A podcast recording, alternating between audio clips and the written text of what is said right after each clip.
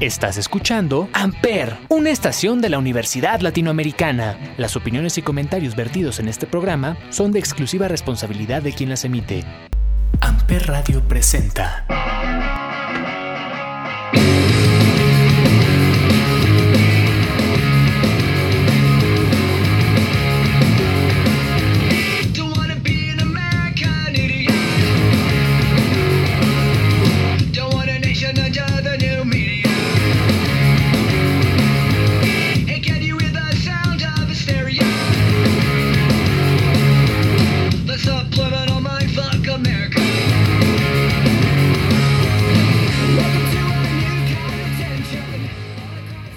A todos, bienvenidos a un nuevo episodio, como todos los miércoles de este podcast llamado Sonidos en el Aire a través de Amper Radio de la Universidad Latinoamericana y como todos los miércoles nos acompaña Olivier. Olivier, ¿qué tal? ¿Cómo estás?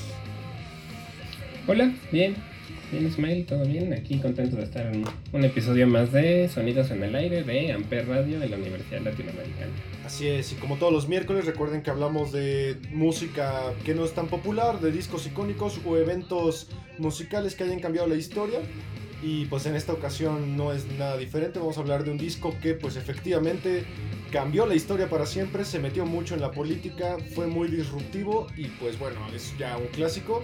Y nada más antes de empezar, como noticia importante, Kanye West por fin sacó el Donda. Lo logró. Sí, por fin, ¿no? Aunque dice él que lo hicieron sin su permiso, creo que. Ah, que Universal lo subió sin permiso y quitó una canción porque en esa canción eh, al parecer hay una colaboración de un rapero que él sacó del disco por comentarios eh, homófobos y que también tenía una participación por ahí de Marilyn Manson. Ya ves que ahorita está acu- acusado de violación. Sí, esa- pero esa sí, sí se quedó, ¿no? En el disco, la de, No, la de Manson, ¿no? No, estoy muy ¿No? seguro. No sé. En el ley que sí, quién sabe. Pero sí, y el otro, el rapero, algo de Baby, ¿no? Ajá, The Baby. Creo que es The Baby. De Baby, ajá, Ajá. así que ahí no sé qué dijo y, pues, de hecho ya lo, El Coachella lo corrieron de un montón de conciertos, ¿no? Y Sí. ya lo cancelaron prácticamente. Lo curioso es que en el listening party que hizo ya el último está Marilyn Manson. Lo invitó. Sí, sí, sí lo Y mucha sí gente lo- que estuvo ahí con él. Lo criticó Estuvo ahí mucho. con él Manson. Pues estuvo, bueno, a mí Manson la verdad me sigue cayendo bien, aunque pues, de lo que mm, lo acusan de muchas cosas. ¿no? Sí, pero bueno, ya por fin sacó el Donda. Es un disco raro, pero hay que. Después lo, tal vez vemos ahí una crítica, pero pues bueno, por fin lo logró. Y ahora sí, vámonos con el disco que pues es el tema del día de hoy.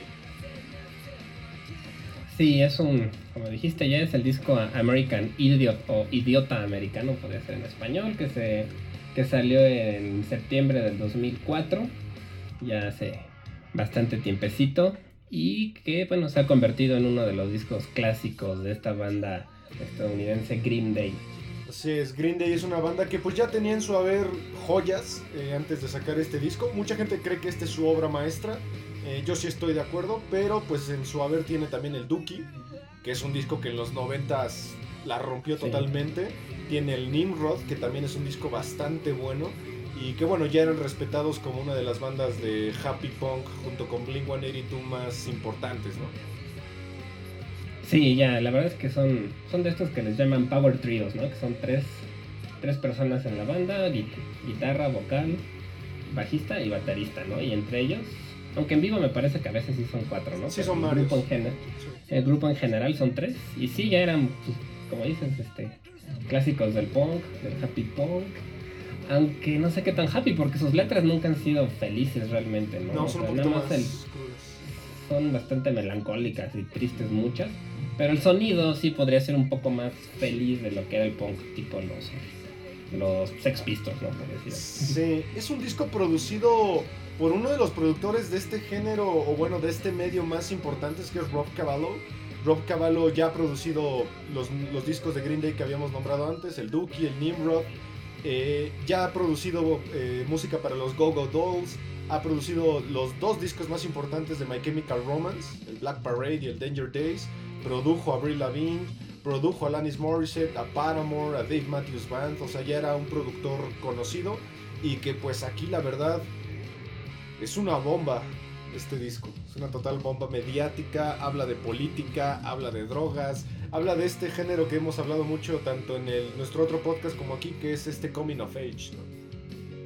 Justo, el, sí, Coming of Age, ¿no? Estas son historias de, sobre todo de algún, un joven adolescente que empieza su adultez, ¿no? Y este cambio de, pues de, de todo, ¿no? De tu vida, cómo cambia de ese paso, ¿no? De niño a adulto y cómo te puede causar, pues, bastantes problemas y bastante incomodidad también. Sí, es un disco que está creado en un sentido de ópera rock. Eh, la ópera rock pues básicamente consiste en estos discos conceptuales que mantienen una idea lineal a lo largo de todo el disco. Uno de los más importantes y la más grande referencia puede ser The Wall de Pink Floyd eh, o el Sgt. Pepper de los Beatles. ¿no? Sí, justamente es una, una ópera rock. Este, por lo que investigué, pues es- ellos, sobre todo el cantante Billy Gold, Billy Joe Armstrong. Armstrong, ¿no? Armstrong, sí. Este, se inspiró sobre todo en The Who, en este álbum que se llama Tommy, El Tommy, sí. que también hicieron una película después. Y bueno, tiempo después también de mismos The Who sacaron Quadrafenia, ¿no? Que son igual dos óperas rock. Y que bueno, que realmente se, se inspiró sobre todo en The Who y en Tommy. Porque bueno, The Who también son considerados como los de los padres del punk, ¿no? Sí, así es. Y- O abuelos, no sé. Abuelos, yo creo, porque ya, ya están Sí. bastante grandes. Eh, algo curioso de este disco es que pues nos habla de un tipo, un, chavo llamado Jesus of Suburbia, el cual pues se ve involucrado en toda esta eh, este bombardeo, pues que a final de cuentas el mundo le da a un joven, que es el gobierno, parte muy importante, las drogas, eh, cómo, cómo se ve esta idea de, de- de la identidad, ¿no? De quién soy yo y cuál es mi espacio en el mundo, ¿no? ¿Cuál es mi rol? Sí, justamente, pues salió en la época de la guerra de, de Irak, este, con, pues, cuando acaban de pasar el 11 de septiembre, todas estas cosas. Y fue pues una crítica también a la sociedad norteamericana, a los medios y al presidente Bush, ¿no? También este, Sí, lo estaban criticando mucho por eso y a la manipulación mediática que hacen, sobre todo en Estados Unidos, que vuelve a la gente un poco, idiota, pues muy poco crítica, ¿no? Realmente. el American Idiot, justamente. Justamente. Y también, bueno, el título viene o es como una parodia de American Idol, ¿no? Este programa que es como muy famoso en Estados Unidos donde cantan, ¿no? Va gente y cantan o hacen algún tipo de talento, como un show de talentos en televisión. Y de ahí sacó como que se le ocurrió escribir este, bueno, cambiarle el nombre y ponerle American Idiot en lugar de Sí. American Idol. A mí me parece un poco que esa, esa idea vino del productor de Rob Cavallo porque él produjo a Adam Lambert. Que recuerden que Adam Lambert sale de este, pro- de este concurso y se volvió el vocalista de Queen. Sí, justamente Por este ahí yo creo que vino la, la idea, ¿no? Sí, sí, sí, es como el con el que tienen sus conciertos, ¿no? Últimamente Queen. Sí, eh, bueno, el disco está dividido en actos. Eh, tiene dos piezas que son bastante largas, duran nueve minutos y que igualmente están divididas en varios actos. Pero creo que la que estamos escuchando ahorita, que es Jesus Suburbia, es la más importante porque es la que nos habla justamente de cómo un adolescente no encuentra su lugar en un mundo que se está yendo al demonio, ¿no? Como que el gobierno no te ayuda, hay guerra por todos lados, las drogas están a la orden del día y pues el desamor y todo lo que le pasa a un adolescente, ¿no? Sí, este es un chico, por eso se llama de suburbia, ¿no? O sea, que viene de los suburbios de, de Estados Unidos y como que decide irse de la ciudad. Porque en Estados Unidos los suburbios se asocian mucho como con lugares aburridos, Monótonos. como para clase media, donde no pasa pues, como mucho, ¿no? Y entonces este chico pues decide irse a la ciudad como a probar suerte y a, pues, a, probar como un mundo más activo que, los suburbios. Sí, algo importante también de este personaje son sus padres, ya que pues él vive con su mamá, eh, pero tiene una frase muy interesante que creo que es la base del disco, que dice, I'm the, the son of rage and love. Es decir, el amor de una madre y la ira de un padre, ¿no? También esta idea de que los hijos pues no escogen nacer en ciertos hogares, ¿no? Y que pues los hogares rotos al final sí marcan mucho tu vida. Sí, claro, sí, la verdad es que, que sí tiene mucho que ver, ¿no? Como, pues sí, no escoges dónde nacer y bueno, te puede tocar una mamá amorosa y un padre violento, ¿no? Por ejemplo. Así es. Eh, Jesus of Suburbia tiene una metamorfosis a lo largo del disco. Se convierte en una especie de demonio llamado Saint Jimmy, el cual lo influye a meterse a las drogas, lo influye a, toda esta destrucción. Y pues bueno, de repente tiene un interés amoroso de una chica que no conoce su nombre. De hecho, hay una canción de para ella que es What's Her Name. Ese es el nombre de la chica. Que a él le, le mueve mucho, ¿no? Porque es una rebelde, es una chica que pues no le importan las reglas y que pues creo que todos hemos pasado también por ahí, ¿no? Un poco. Sí, claro, sí, sí, yo creo sobre todo en, este, en esta edad, ¿no? Las chicas rebeldes a veces llaman la, la atención, o los chicos rebeldes a las chicas también a veces. Es como normal que te llame la atención a veces la, la rebeldía. Y sí, justamente, pues él no se acordaba del nombre y por eso le pone What's Her Name. A mí me recuerda un poco a Scott, a Scott Pilgrim, no sé por qué. O sea, no es nada supernatural ni tienen poderes ni nada. Pero es un- como la parte del punk, de lo coming of age, de la chica rebelde que le gusta. Sí, sí tiene mucha, mucha influencia de todo este movimiento de los outsiders, de todos estos jóvenes que pues no se sienten identificados con su generación ni con las ideologías, porque también es un disco que habla mucho sobre la guerra y, y es una crítica. De hecho, hay una canción que pues en la línea canónica del disco no encaja muy bien, que es Holiday, que es una crítica completa a, a la- a la administración de Bush y cómo pues la guerra de Irak pues se vio manejando y cómo afecta a la gente, ¿no? Y sobre todo a los jóvenes, que muchos se sienten con esta responsabilidad patriótica, ¿no? De tener que ir a la guerra, pero él se cuestiona más el por Pues qué. sí, y la, la pérdida de vidas, ¿no? También. Pues muchos soldados ya nunca regresan. Este, mu- muchos niños se quedan huérfanos. O muchos, muchos de los que regresan pues tienen estrés postraumático o algún tipo de problema mental que ya no les permite incorporarse a la sociedad otra vez. Y aquí la crítica es de pues para qué para qué generar esta situación por algo innecesario, ¿no? Que les parecía pues, la guerra con, en Irak a mucha de la población de Estados Unidos les parecía pues algo que no era necesario realmente a pesar de lo del 11 de septiembre. Sí, y pues bueno, vamos a escuchar un poco de esta canción Holiday, que justamente ahorita ya va a empezar.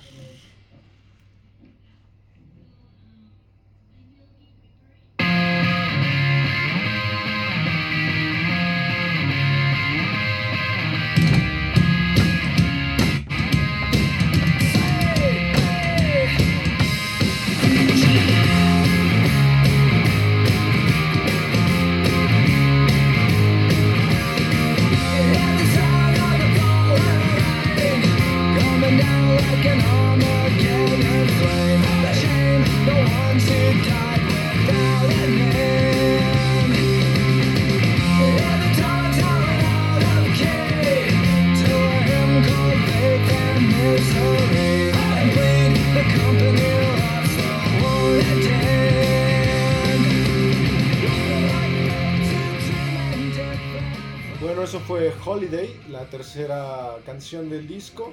Eh, una canción que nos habla mucho sobre la guerra, es una crítica total y que se sale un poco de la línea canónica del disco. Es como un pequeño corte para que en el cual Billy Joe Armstrong pues justamente quiere hacer un llamado a que pues todas las guerras son innecesarias, ¿no? Pero al final es un negocio. Sí, sí es un... Pues sí, realmente la mayoría por lo menos son innecesarias y para los Estados Unidos este, se ha vuelto un negocio muy lucrativo, ¿no? Junto con otros países del mundo también. Sí, y de hecho la, a mí lo... ¿Mande? la portada, ¿no? Que también es este una granada justamente. Sí, es un corazón como con forma de granada y está sangrando, ¿no? Porque también habla mucho el, el- de la ira, como de ese enojo que se tiene de los adolescentes, del amor y de toda esta parte también que sentían como pues una ira hacia lo que estaba sucediendo en el mundo con la, con la guerra. Y le, le iba a comentar, lo que me llama mucho la atención es que justo ahorita se está viviendo algo muy similar en Estados Unidos otra vez, ¿no? Con lo que les está pasando en Afganistán. Que pues, se fueron dejando ahí a mucha gente abandonada pues a la merced de los talibanes, ¿no? Entonces es un tema que es pues hasta la fecha, casi 20 años después, sigue vigente. Sí, envejeció muy bien el disco. Se siente muy Sí. actual, se siente fresco. Y que de aquí Green Day pues tuvo un pequeño deterioro, como que no volvieron a sacar una ópera o por lo menos un disco tan, tan trascendente. Este de hecho ganó un Grammy al mejor disco del año. Sí, sí fue un disco muy muy exitoso, que estuvo en más de 20 países en los en el top 10, en 10 estuvo en primer lugar de popularidad, o sea, fue un disco que en su año fue de si no el más importante, de los más importantes de pues, de toda la música mundial. Y consolidó mucho a Green Day porque Green Day es uno de los grupos que más venden en Estados Unidos todavía, que sus conciertos se siguen llenando, sigue siendo un grupo exitoso, a pesar de que ya tal vez este estilo de rock ya no está tan de moda, pero todavía siguen siendo populares.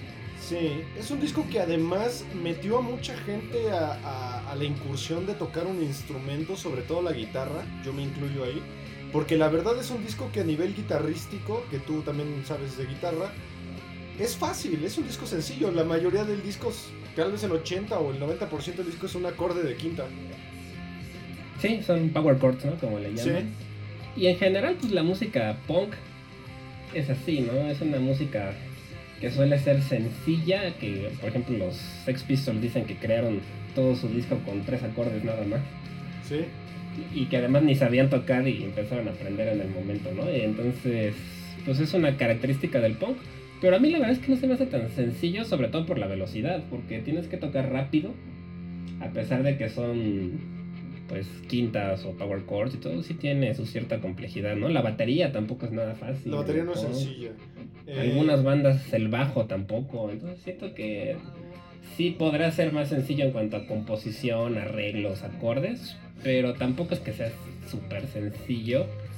Pero sí son de las canciones que uno empieza, ¿no? Yo me acuerdo, yo aprendí, empecé de las primeras canciones, pero era Basket Case, ¿no? Ah, claro, El- sí. Ajá, que también es la misma esencia, ¿no?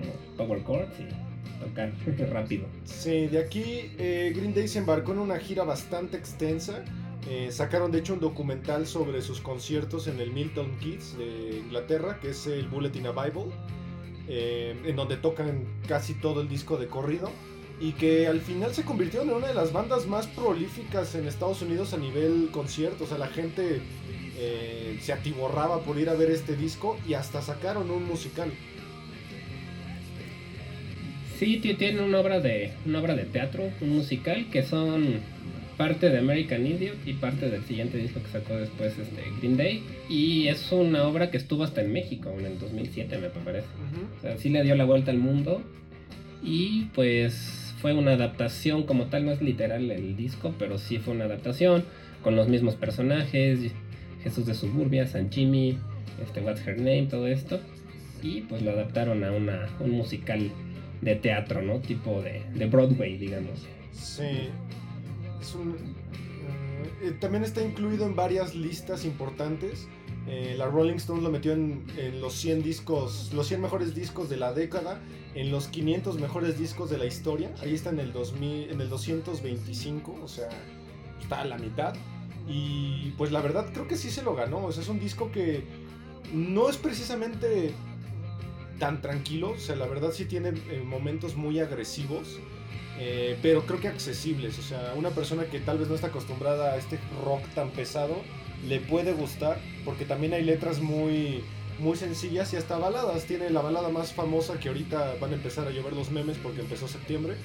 Que es Wake Me Up When September Ends. ¿no? Y hasta tiene un video famoso.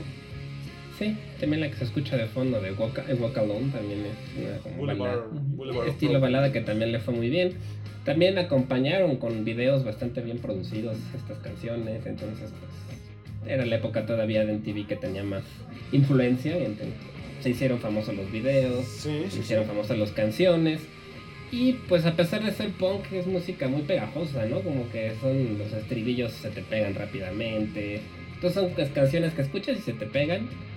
Y pues se volvieron muy, muy exitosas a nivel popular, no solo en rock. Sí, de hecho, en el video de Wake Me Up When September Ends sale Ivan Rachel Wood, es la protagonista, y no me acuerdo cómo se llama este chico, pero es este Billy Elliot. Sí, el, el actor de, El actor de Billy Elliot. De, de Billy Elliot, sí. Y pues habla justamente, esa canción es muy interesante porque también rompe un poco la idea canónica, pero nos habla justamente de estas personas que tienen que ir a la guerra, eh, sobre todo jóvenes, y que esa incertidumbre, de, como mencionabas hace rato, no sé si voy a volver. ¿Y por qué tengo que ir Sí. además? Sí, pues porque voy. Porque bueno, en este caso los fue, pues eran, son los militares que se, pues que se meten al ejército por gusto, ¿no? No, no fue una de estas guerras tipo Vietnam en las que nos mandaban a fuerza a los jóvenes, ¿no? Sino ya, sí eran los militares que decidían inscribirse al ejército, pero pues aún así, realmente sí, el, el ir a un lugar extraño, a, pues prácticamente a, a jugarte la vida, sí es algo que marcó a, esta generación y que pues sigue marcando al mundo todavía lo que sucedió en, el, en Estados Unidos con las Torres Gemelas y todo eso, pues, sigue teniendo repercusiones hasta el momento. Y pues con estos, y también pues para las familias, ¿no? De saber si va a regresar o no su, el papá, la mamá, el hermano, el hijo, pues debe ser una sensación muy fea, ¿no? Sí, y pues bueno, al final es un disco que marcó época. Yo creo que el disco viene muy de la mano con esta idea que marcó los Ramones, con hacer estas canciones, pues de alguna manera un poco sencillas, pero que tenían mucha potencia, ¿no? O sea, no, no es una virtuosidad de instrumentos tal como un progresivo tal vez, un Dream Theater, pero que sí generan una potencia que si ustedes ven conciertos de este disco, sobre todo esta canción, por ejemplo, la gente se vuelve loca, o sea, la gente corea masivamente canciones. Es un disco muy, muy popular eh, en su enteridad. O sea, todas las canciones son bastante populares en su enteridad. Sí, le, le fue muy bien y pues como todas las canciones tienen una, una secuencia, una historia, pues sí, todas son, todas se volvieron importantes. Y como dices, son de esas canciones que muchos conocen y cantan en los conciertos y se hace ese pues sing-along de los fans Así de esas es. canciones. Y aunque parezca un grupo pues, pequeño con pocos integrantes, sus conciertos sí le meten bastante producción, llevan luces, todos pirotécnicos, Sí, es. este, actores, o sea, sí le, le echan ganas a sus shows los de Green Day. Sí, de hecho Green Day es una de esas bandas que en vivo son sumamente potentes. Eh, vinieron hace poco a un Corona Capital, si no me equivoco, y todas las personas que fueron describen que es una, fue uno de los mejores shows que hay.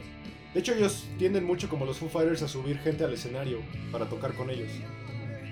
Sí, yo, yo la verdad nunca los he visto en vivo, pero sí he visto algunas grabaciones, DVDs y estas cosas, y sí se ve que, que son, pues prenden bastante bien a la gente, ¿no? Son- Sí, así es. Y son de esos grupos que a lo mejor aunque no los conozcas, sí has escuchado algunas de sus canciones en algún lado, porque son, tienen bastantes popular, canciones populares, tienen Sí. bastantes La radio de los este quiere disco mucho. y de varios otros. Sí, la radio los quiere mucho. Eh, Sí, normal- sí, sí. American Idiot es una canción que se replica bastante. También Boulevard of Broken Dreams y, y Basket Case son canciones bastante populares en la radio. Sí, también la de Good Radiance, esta de Time of Your Life. Sí, También es muy popular este arpegio, que también fue de las primeras cosas que aprendí a tocar en la guitarra. Sí. Súper. A mí me gusta mucho, la verdad, Green Day se me hace un grupo muy interesante y divertido, además.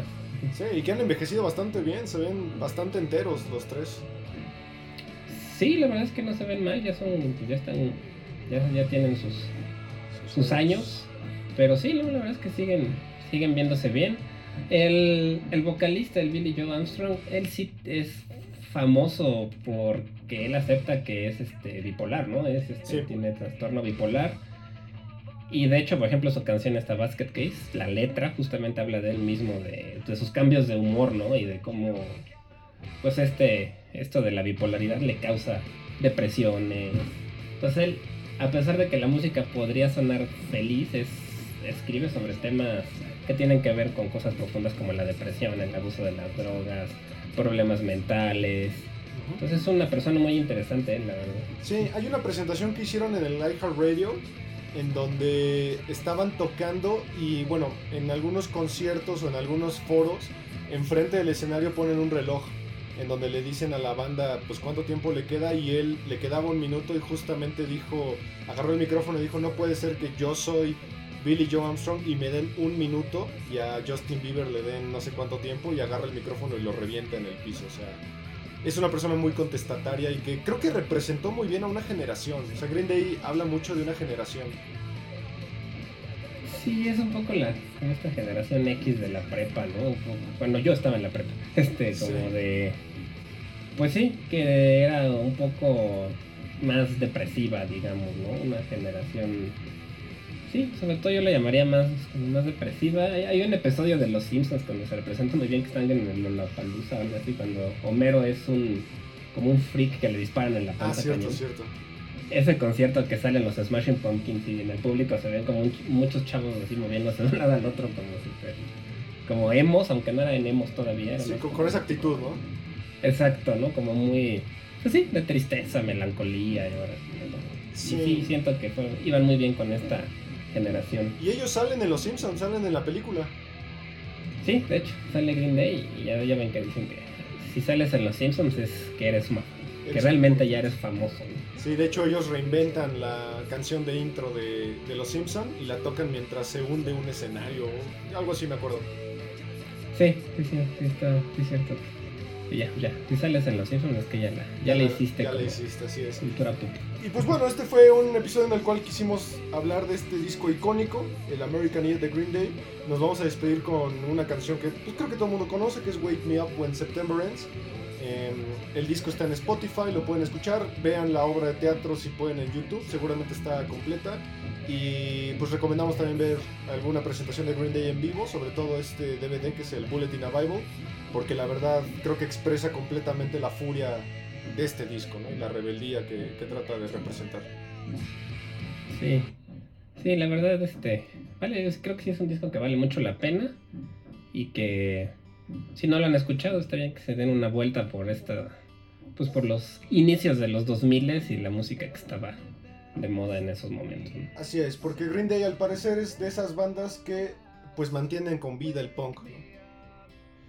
Sí, la verdad es que ya quedan bien poquitas bandas de punk así, pues populares, ¿no? A un nivel masivo, realmente, pues qué otra. Tal vez Ah, Blink, realmente- pero Blink lo mantiene como muy, muy happy. Puede ser, tiene un poco, hace mucho, hace poco que sacaron un disco, ¿no? Me acuerdo. Sí, Pero sí, como que Blink es un más adolescente la temática, ¿no? Mucho más Sí. inmensa, aunque sí tienen bastantes canciones más profundas ya al final de, tal vez The Offspring. discos. The Offspring, tal vez. Justo, The Offspring también es otro grupo de este estilo, de, de esa época de Happy Punk, que, que también siguen vigentes, ¿no? Y que siguen ahí. Hace poco creo que corrieron al baterista porque no se quería vacunar. Sí, sí, sí, y que también Sí, sacaron disco nuevo hace poco. Sí, es. sí, de hecho, justo, ellos tres podrían ser los que sobreviven todavía porque pues los Ramones ya se murieron. Un- solo queda uno, creo, Marky. Solo queda uno y los Sex Pistols pues ya también, ya no sirven, ya no. y- No no siguieron. sé, sí, Goldfinger también. Goldfinger, eh, Jaws también, todos ellos. Pero bueno, este fue un pequeño resumen de este gran disco. Eh, escúchenos en nuestros otros contenidos de Amper Radio, en nuestro otro podcast, 35 milímetros. Y como todos los miércoles, Olivier, muchas gracias. Muchas gracias a ti, Ismael, y gracias a Amper Radio por darnos la oportunidad y a la Universidad Latinoamericana. Hasta pronto. En la próxima.